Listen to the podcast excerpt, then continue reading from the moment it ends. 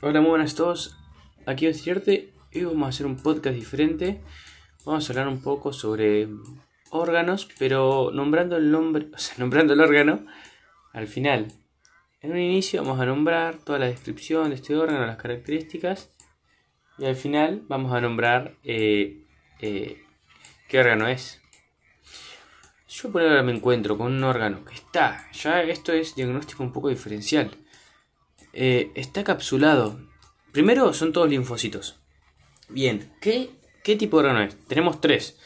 Eh, un órgano lleno de linfocitos, vaso, timo o ganglio linfático. Una de dos. Una de tres.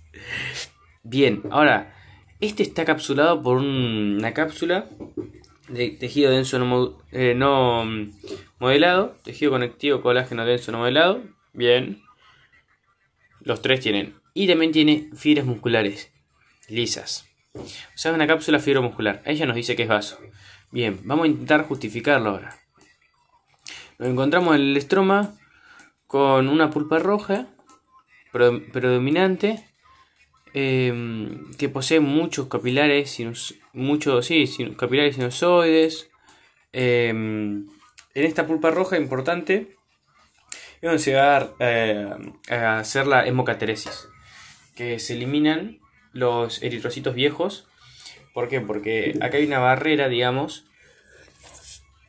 Estos capilares sinusoides hacen de barrera, eh, siendo que las células con la, con la membrana plasmática más flexible, que es directamente, eh, está relacionada directamente con la eh, edad del eritrocito, ya que a más joven, más flexibilidad de la membrana. Entonces, los que pueden pasar por ahí es porque tienen membranas flexibles. Y si tienen membranas flexibles es porque son jóvenes. Entonces, eso pueden seguir en la circulación, porque pasan. Los que no pasan son los que no la tienen. Es porque son viejos. Eh, entonces se hace la hemocateresis, luego viene un macrófago. Es un, em, sí, una célula que se la fagocita. Em, eso por, por acá.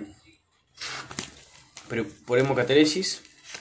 Eh, y luego en la pulpa blanca nos encontramos con los corpúsculos de Malpi. No siempre, pero eh, sería lo ideal nombrarlos cuando, cuando lo vemos. Em, bien. Es importante nombrar que acá tenemos células reticuloepiteliales eh, de muchos tipos. Las de tipo 3 creo, son las que van al... Ah, no, no, no dije nada. No dije nada, me equivoqué con Timo.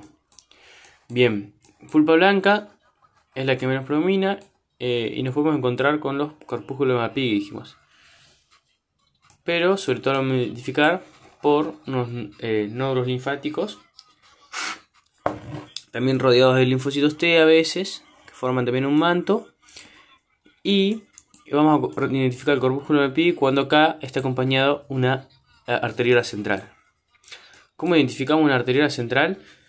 Porque mm, eh, es una cavidad em, que puede tener eritrocitos o no dentro, rodeada por un endotelio y tiene una o dos capas de células musculares lisas. De esa forma identificamos. Y de esta forma justificamos también el, em, el vaso. Diagnóstico de vaso.